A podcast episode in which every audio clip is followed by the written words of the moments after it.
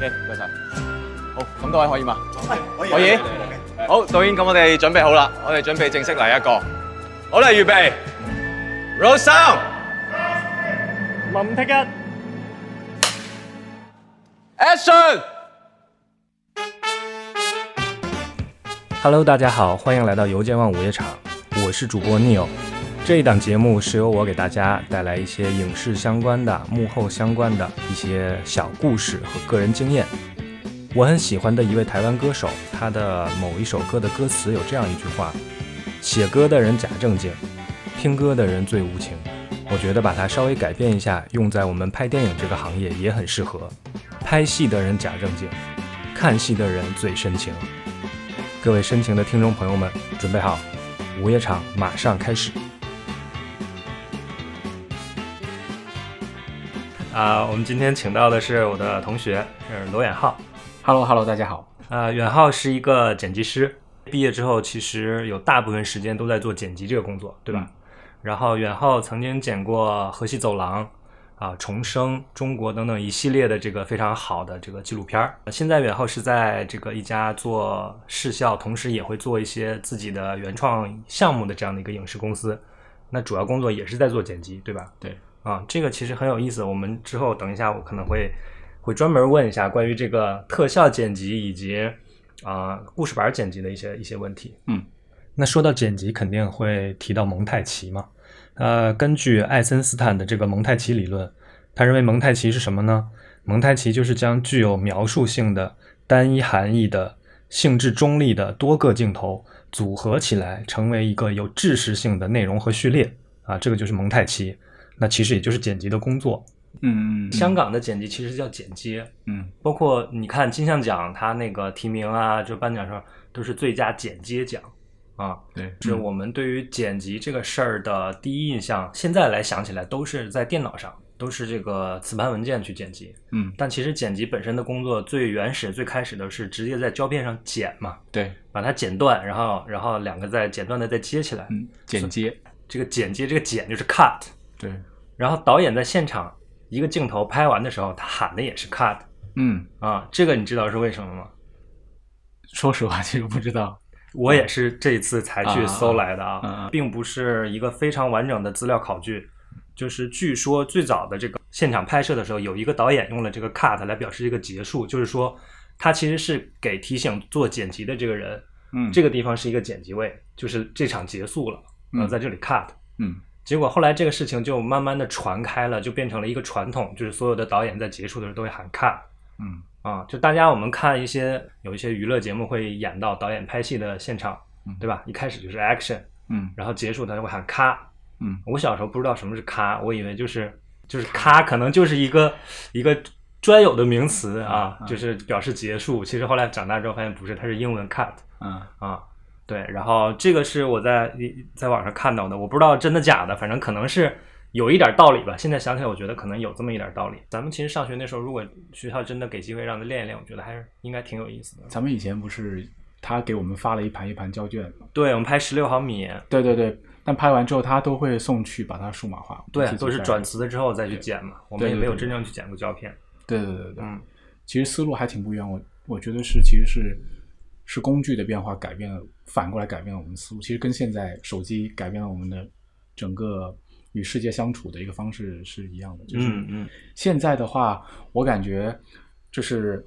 一些快剪的蒙太奇的运用，然后节奏的把握跟音乐怎么搭搭配这种东西，在当下用的更加频繁，因为你可以以帧去衡量它。有些碎剪什么之类的，你可以用两三帧就可以完成，就就那一小块儿，对跟对其他对两三帧接在一起，对，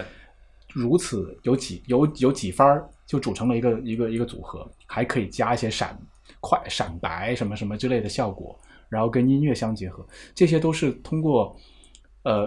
我我觉得只能是数码化才能够达成是实现，就是是就是你还可以在下面垫个音乐来去跟节奏嗯配一配，这些都是要试错的，是一种工程性的一个东西。以前的话就是，我感觉是不是更加一气呵成？因为你一旦剪断了，那你如果重新你得接上的话，觉得哎不对，我要我要我要改回来，是不是更加不很那么麻烦方便？很对麻对烦对对对对对，就像你刚刚说的，我们现在放到一个这个剪辑软件里面，对我可以铺上音乐对，而且是现场就能看到这个效果是怎样，一遍一遍的，我们可以不停的重复这个地方，然后一像你刚刚说的是试错的，嗯但是以前如果真的去剪胶片的，很难做到这点。嗯我不可能说这个胶片这里剪断了接上之后，我觉得这样不合适，我把这这两帧剪出来再重新再接，因为它那个剪接那个地方其实是有寿命的，你不可能不停的在那里剪再接再剪再接嘛。对对对对对对，对，这个确实是。而且你刚刚提到这个，我就突然想到了一点，就是我们上学的时候也有讲过，嗯呃，以前香港的动作片，它的剪辑其实会有一些很奇怪的地方，就是呃，比如说出拳一一拳打出去，我这镜头拍下来可能是它出拳速度已经很快，可能是七格八格，嗯，然后但是它为了这个在后期剪辑的时候，为了更加增强这个拳头的力度以及它的速度感，他会在后面，就是拳头即将要打到对方的那个身上的那一瞬间，抽掉一针或者是两针。其实你在肉眼看的时候不会特别明显的感觉，但是它的速度感就会突然变强很多。这个是以前以前香港的我听好像这种听动作片里常用的一种一种方法，偷针。嗯，啊，就是本来可能拍出来没有这个拳头已经很快，但是并没有那种我们直接看到的那个效果那么快对。他把它偷掉一帧之后，整个速度就一下就起来了，那个感觉就不一样了。嗯嗯啊嗯，确实就是在这么短的时间，它其实就是就那么几帧组成的这么一个那个动那个时间时间流吧。所以中间如果你拿掉一帧或拿掉两帧，其实观众是察觉不到的，反而是能够体现出你速度加快的那种效果。对，它的那个感觉就是不一样，完全不一样。对对对对对对对，之前还听说就是呃不是那么的完全动作接动作的情况也有，就是这边打过来，然后下一卡就不是刚好就打到他身上，嗯还还是是会回来几帧，啊，有一点重复的。多人重复的那种感觉，其实也是一种可能是有些是为了加强速度感，有些是为了加强力力量力度感力度感。为什么好莱坞那么喜欢就是从对香港动作片里面吸吸吸取营养？对，昆汀·塔伦蒂诺就非常喜欢。对对对对对，其实他们就是就开创了很多东西，原创了很多东西，但是他们的那种原创其实都是一种，我我觉得比较可贵的就是，都是在一些实战中，然后呃完成了一些创举。以前跟现在的区别是在于，就是以前我觉得很多事情都是在不知不觉中你就完成了，在后人看来是一些创举的东西，当时可能没有这么觉得，甚至就是我们现在都在说当时《无间道》的拍法。 对，那个通，那个叙叙事的感觉，对对对多，么多么的这厉害。但其实我，未必像我们现在把它夸大到那么高的高度。对那对种对那对种，但想是法事情就这么就这么发生了。做出来了。对，香港电影就是这一点，它就是完全以市场为导向嘛，它很实际，嗯对什么东西有效，它就做什么东西。对，王家卫，他那个拍摄风格。啊，然后最最开始就是他的那个慢慢快门儿，然嗯后那个人影像的那种残留，然后他的剪辑方式。我们现在大家很简单，手机甚至都有那种王家卫滤镜，你拍一段视频，你加上这滤镜，它就变成那种慢对动作，然后有点残影的那种。对对对，对，但实际上人家当年做这个东西的时候，你想想他如果是在胶片上这样剪、这样做，其实这个挺有意思的。嗯我们讲一讲这个一个剪辑的工作日吧，然后讲，然后给大家讲一讲在剧组里面一个剪辑每天需要做一些什么事儿。哎，嗯，远浩，你做过跟组剪辑吗？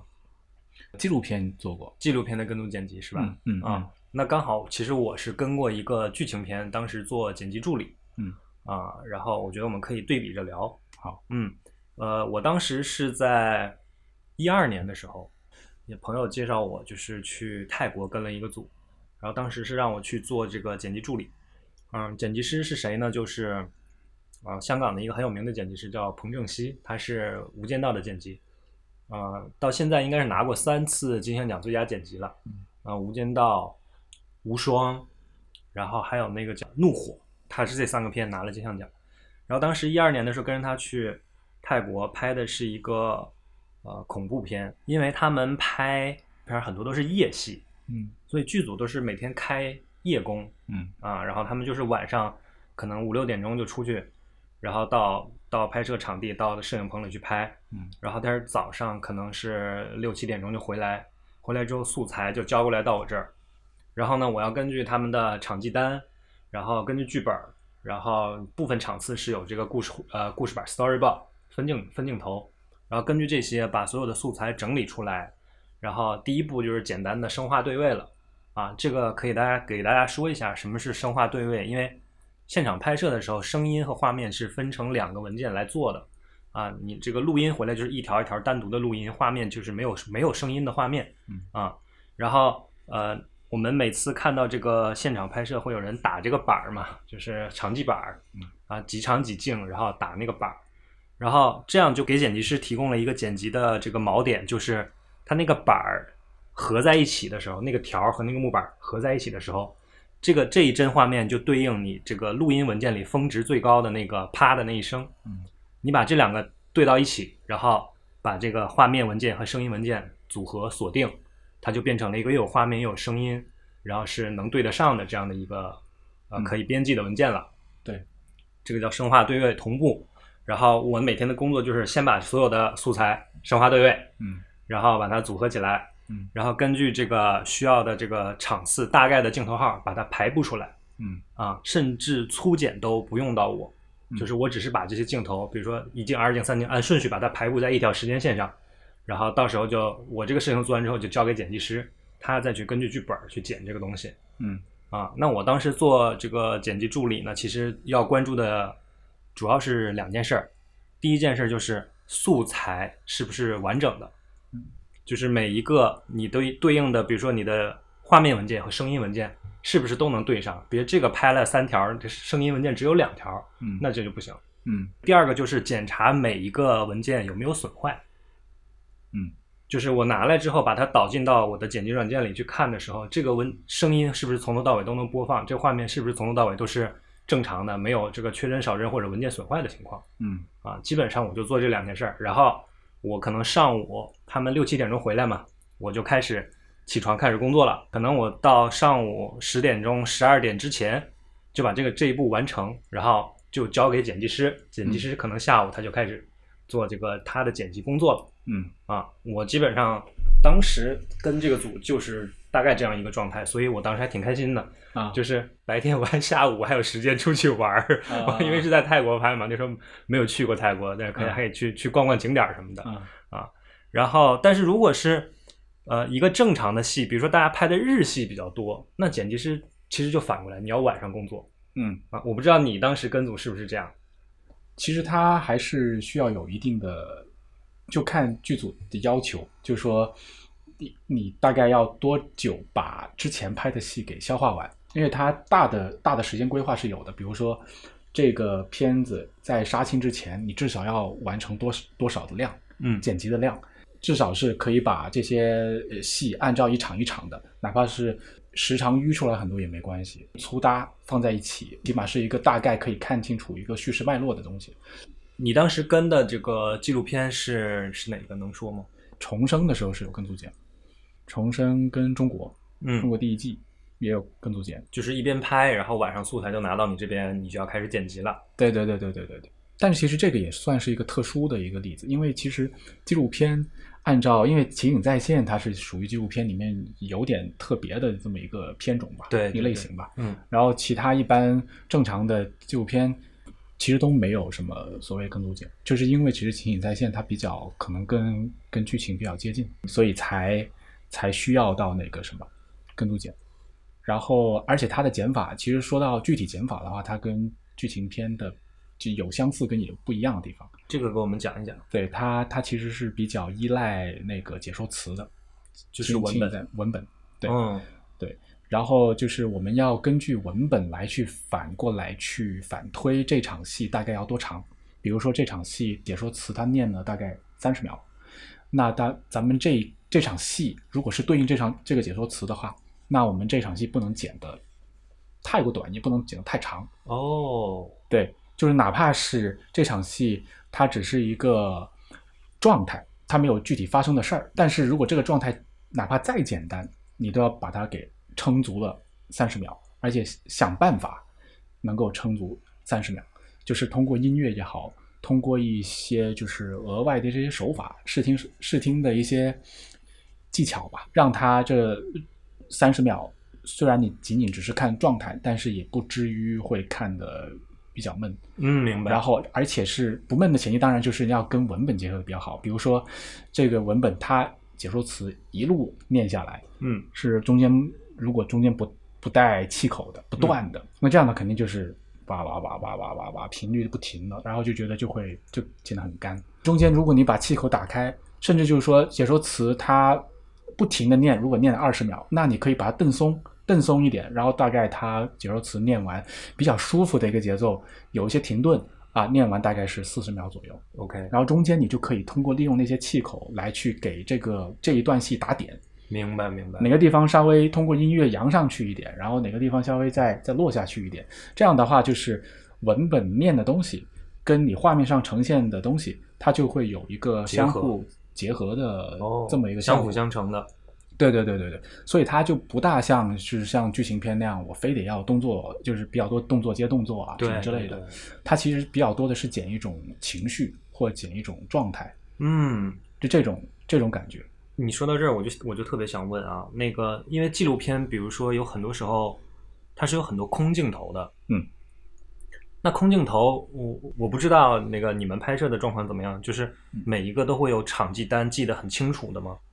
不一定，不一定对啊，对啊，就是大部分空镜可能就是今天我看到这儿很漂亮，就是对对啊对空镜啊，就是就开始揉机了，就拍了。对对对对对，那你在后期剪辑的时候，那就是面对海量的素材，嗯那你就是怎么样去把这些？我突然间，比如说这个地方的氛围，我我想到了一是要一个，呃，一个一个日出的这种氛围。对，那我怎么去找到这些曾经拍过的素材，这样把它嗯，放进来用呢？它拍摄的话，通常就会分类了。就比如说用《案情与再现》来说的话，嗯它就是可能另外会拍戏的同时，会另外拍一个小分队，专门去拍空镜，拍日出、拍日落、拍 OK 什么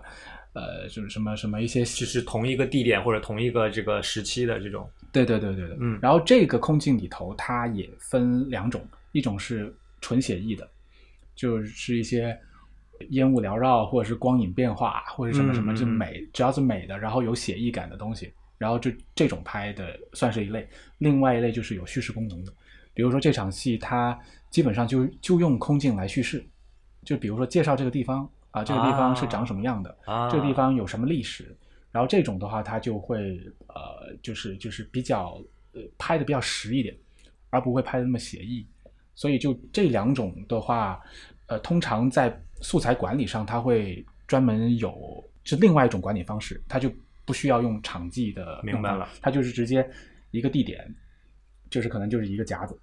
就是它有另外一套这个资源管理的这个分类方式，对分对类对方式啊。嗯嗯嗯嗯，这听起来科学很多，因为我我刚刚按我的那个想法就觉得哇，那你岂不是你每天找这个东西累死了，好多呀？那些的话，其实就是那就得还得自己翻，因为摄影师他可能会，他们都挺辛苦的，就就是一早爬起来，然后去拍日出什么之类的，然后呢然后拍延时、拍航拍什么的，所以就是可能会拍很多回来，所以就基本上他又不会说像戏那样记录在案啊，嗯是哪一条是过什么这，所以那些就真的是，就其实这个就比较像是像纪录片剪辑那种感觉，就是每一条你都自己得得看。嗯，得看，就每一条都自己得消化一下。呃，你要就是看一遍，啊知道它的感觉是怎么样。对对，对对对对，可能稍微取景有一点不一样，嗯或者是稍微那个光线或什么怎么不一样，它可能都会呃在意思的传达上会有点区别，你就会想、哦，这个感觉，嗯，说不定之后可以用到哪个地方哦。那你刚刚讲的这种就是，嗯，比如说呃，刚刚提到这个是重生和中国，大概是这样的一个一个流程，或者说一个工作的呃内容吧。嗯啊，但是呃，有一些纪录片，比如说一种那种人物纪录片，或者是某个什么事件纪录片，它不像这种呃，你事先有一个很明确的文本啊，那么大家会根据这个文本去拍一些素材回来来剪。嗯那有的时候，比如说跟拍一个人物，或者说跟拍一个事件的时候，你甚至不知道会发生什么。那这个东西你在后来剪辑的时候，就是完全是靠剪辑来梳理出来一条故事线，或者说我的主题。如果是对于项目来说的话，嗯项目它其实多少都会有一个周期的一个规划嘛，嗯所以呢，包括它的拍摄期，嗯以及它的后期剪辑的时间，它其实呃都会在之前会有一个规划，嗯，所以其实呃在所以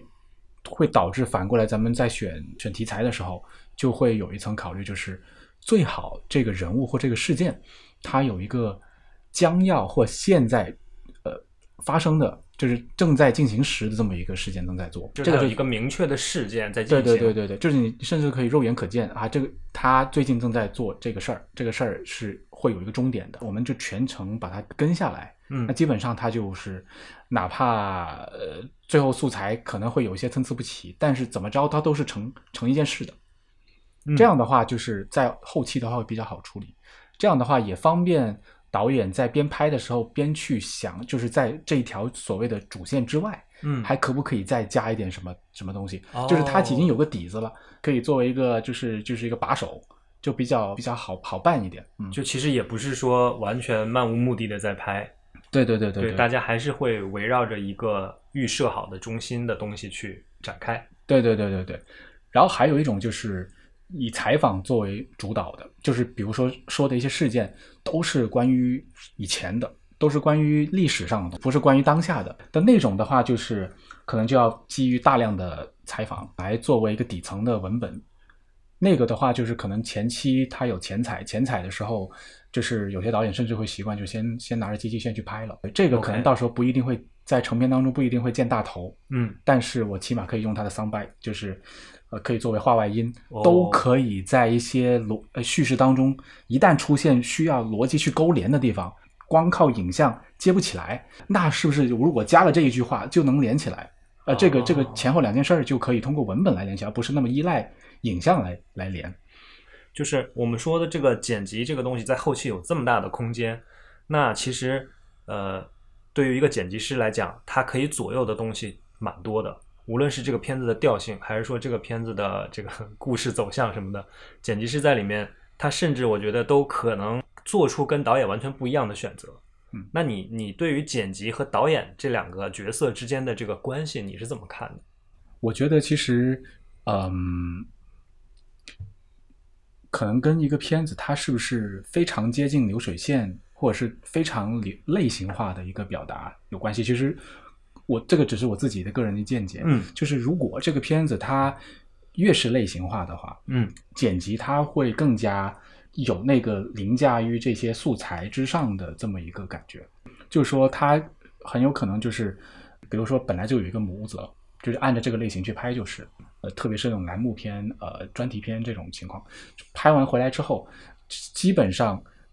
你把素材、把本子交给剪辑，剪辑就知道就知道怎么弄了。嗯，然后导演可能就已经去去拍下一个片子了，然后你就剪辑就可以继续剪你的，就然后完全基本交上给你。对对对对对，这种情况的话，基本上就是导演可能不基本上不会参与太多。但是如果呃越是个人化，越有个人表达的东西的话，我是觉得剪辑的位置就要更加好，需要去跟跟导演去配合。哦，对，这个就是要导演参与的多一些。就是如果你太过以以剪辑个人的意志，就是去去驾驭、去去 manipulate 这个东西的话，那可能就会违背导演的意志。但是这个也也是一个很微妙的东西，就是你跟剪辑跟这个导演搭不搭，两个人气场投不投气，这些就跟是你都们想法是不是更一致？这对个对都对都对有关系。对对对对。只是往往事后我才懂得，情绪很烦，说话很冲，人和人的沟通有时候没有用，或许只有你懂得我，所以你没逃脱。一边在泪流，一边紧抱我，小声地说多么爱我。只有你懂得我，就像被困住的野兽，在摩天大楼渴求自由。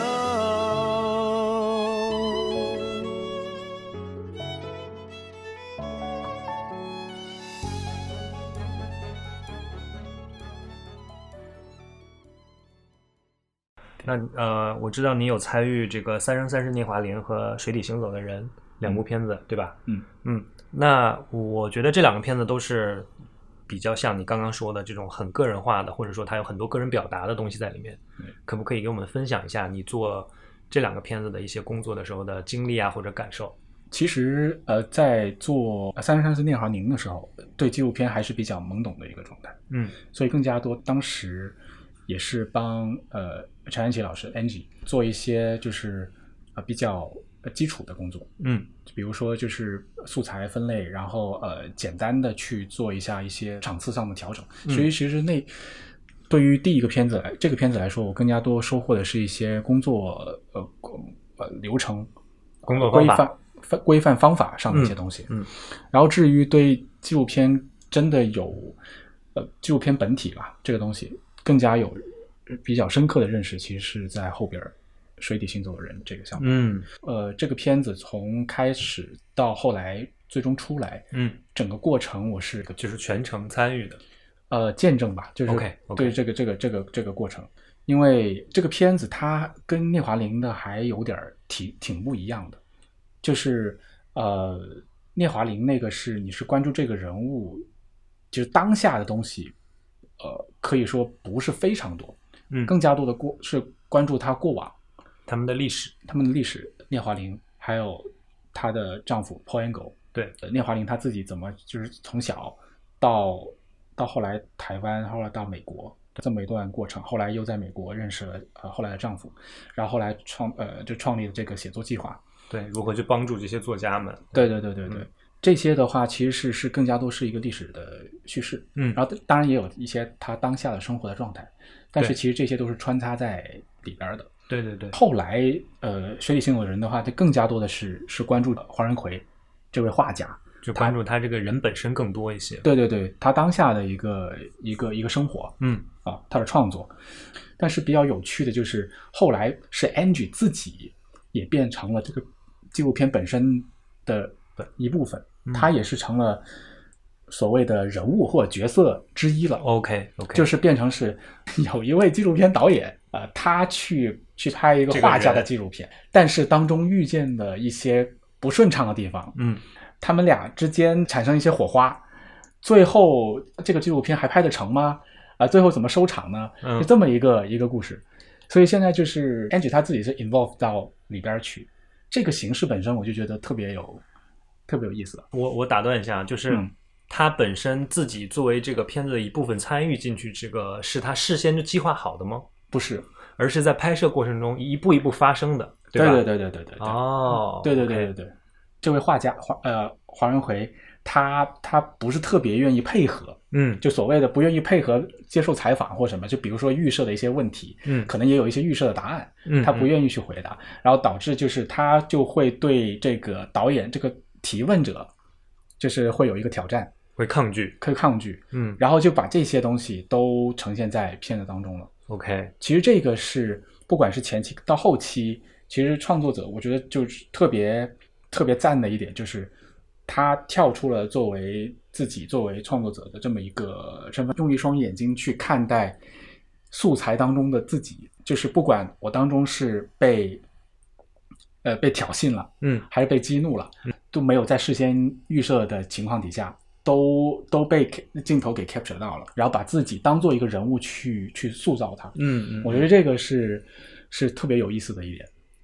反而产生了新的张力在里边。对对对对对就对，如果是可能，他拍的很顺利，完全按照原来的那样的计划，也许未必有现在精彩。而现在，当他自己变成了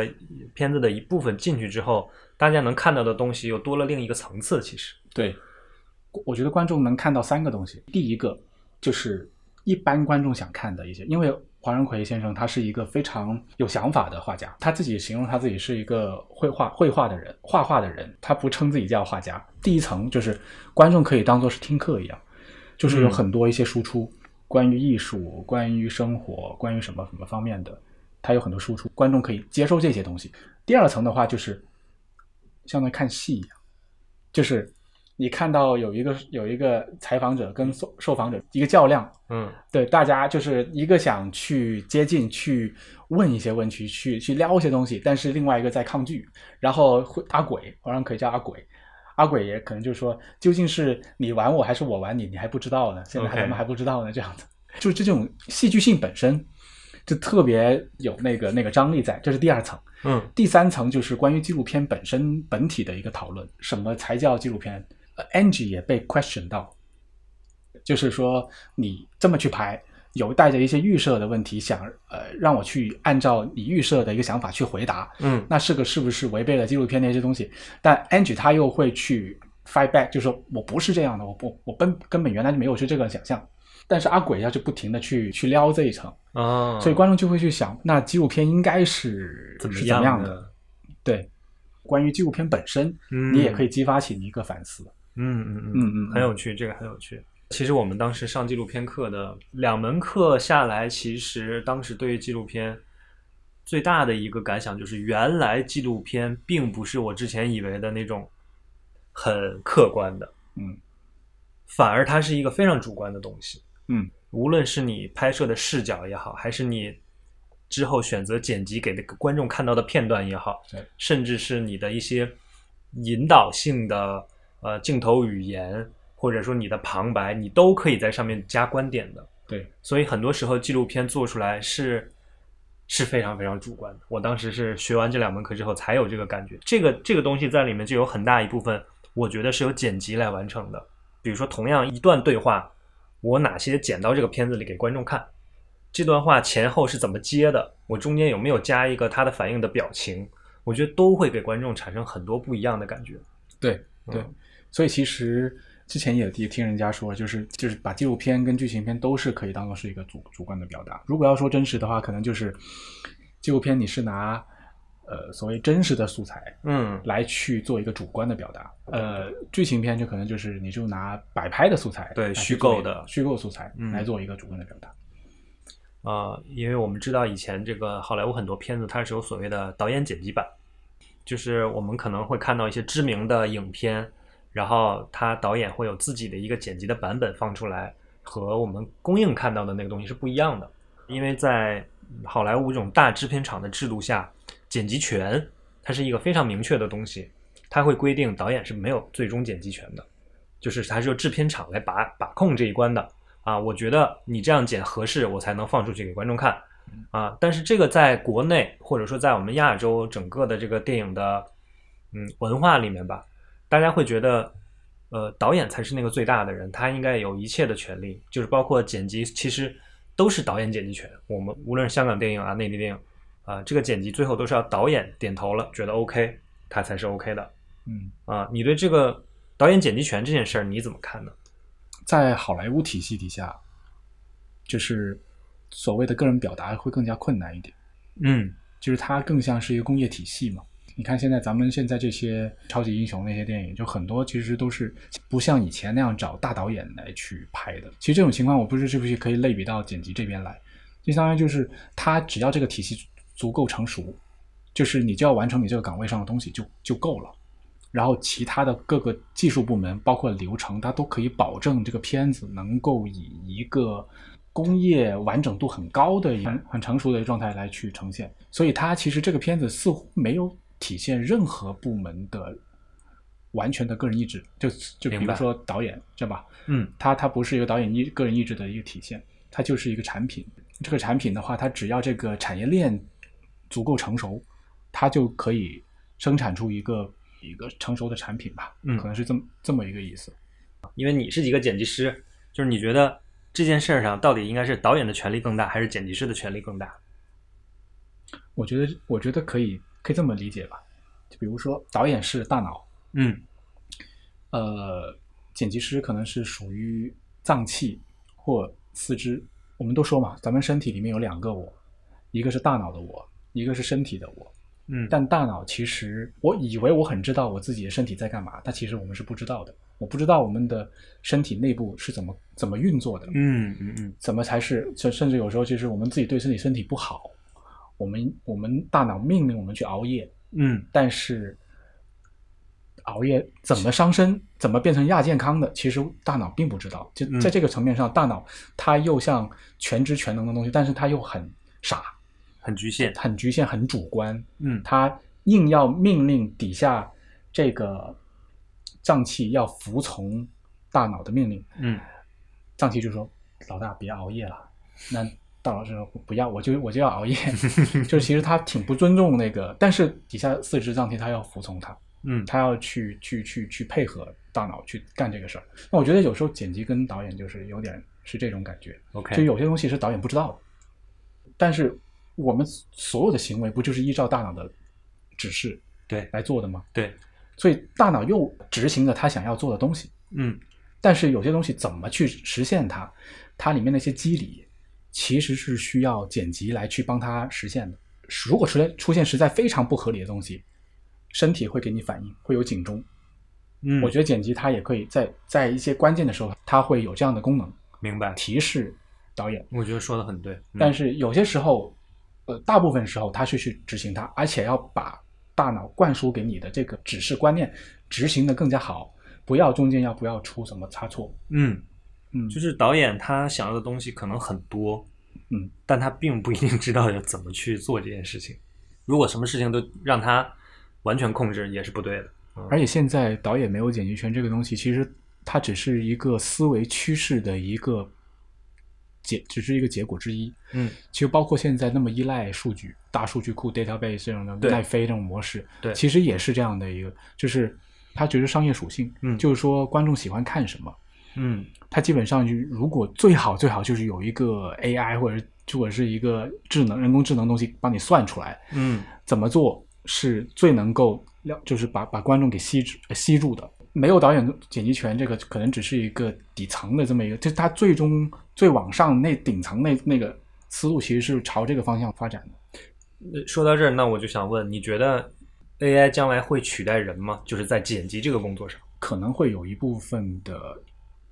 影视产品最终会发展到会可以 AI 剪辑，嗯嗯嗯，对，因为现在当然我我自己也不了解，反正就最近不是出了一个很很牛的一个 AI 的 AI 对话的那个，对对对对你我也是因为看到这个对，甚至有一些设计，就是说我要设计 AI 画画的画画这种的，对，对，还不就是甚至给你提方案的嗯，什么之类的，那些基本上也都超出很多人的想象，嗯，所以我觉得可能剪辑可能有一部分的产品属性比较强的东西，可能可能可能可以通过 AI 剪辑达到这个效果，嗯嗯但是我觉得越是个人表达的那些东西，应该就越难，因为人的情绪实在是太人性实在太复杂了。我觉得其实这些是是 AI 没法取代的。我我很同意，或者说我非常希望嗯，我们能够做创作性的工作在里面的这个东西是 AI 不可替代的。对，嗯，那我知道你现在新的工作是在一家就是做视效很出名的公司，然后呃，那你们现在做这种剪辑，比如说特效剪辑，你觉得和我们之前接触的那种、呃真人拍啊，或者说呃普通的剧情啊、纪录片这种剪辑，它有什么比较明显的区别？其实我到公司来之后，其实参与的比较多是动画类型的的项目，嗯那种的话，其实就是差别来说可能就更大了。嗯嗯嗯，对，就是整个你画面上所能看见的，基本上都是都是电脑做出做来出的来的它可能如果是动画的话，它可能真的是没有任何真实真人的成分。嗯，这样的话，其实它的剪辑就更加像是一种，就是一种工程思维。这个怎么讲呢？咱们这个动画的话，基本上最开始其实是画分镜本，画完分镜本之后，我们就拿这个分镜本去做纸面剪辑。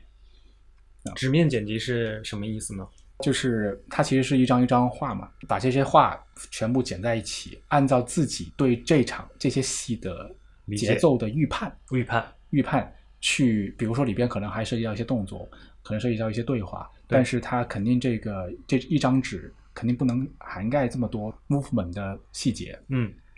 所以就是你只能是想象啊，这句话大概要花多长时间来讲，那可能我自己还会代配一下，相当于就是这一张一张幻灯片大概要持续多久。当然了，就是中间你可以加一些，需要跟那个分镜师说，哎，你这个地方可不可以再多加一两张，哦把这个动作给做完，来，我们把它放进去。这样的话，我在视觉上的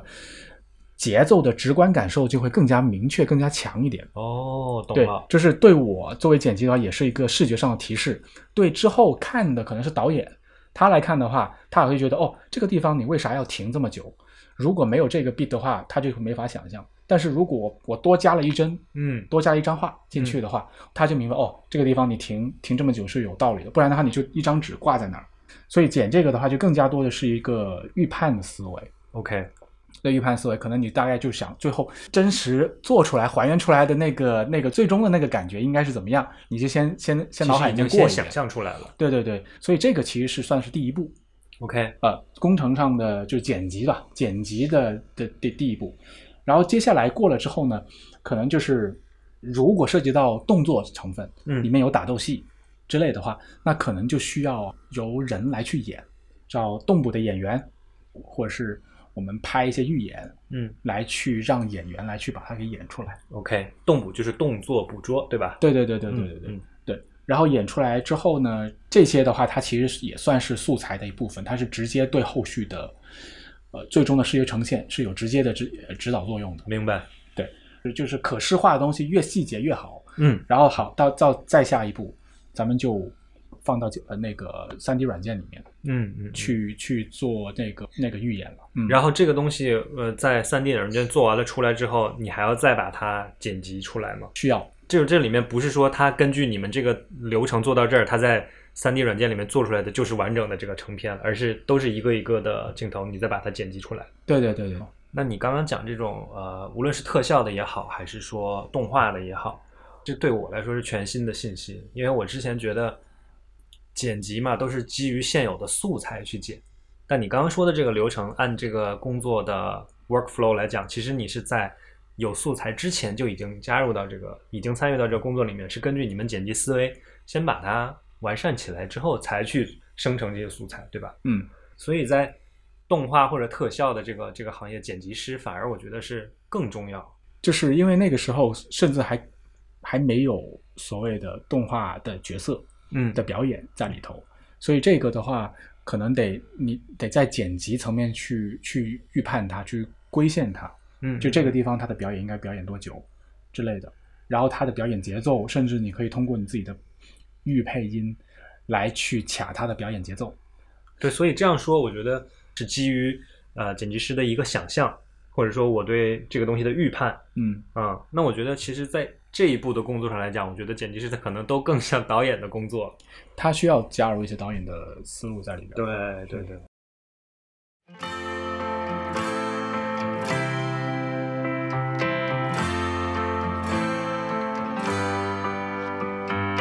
Wait, I'm wrong.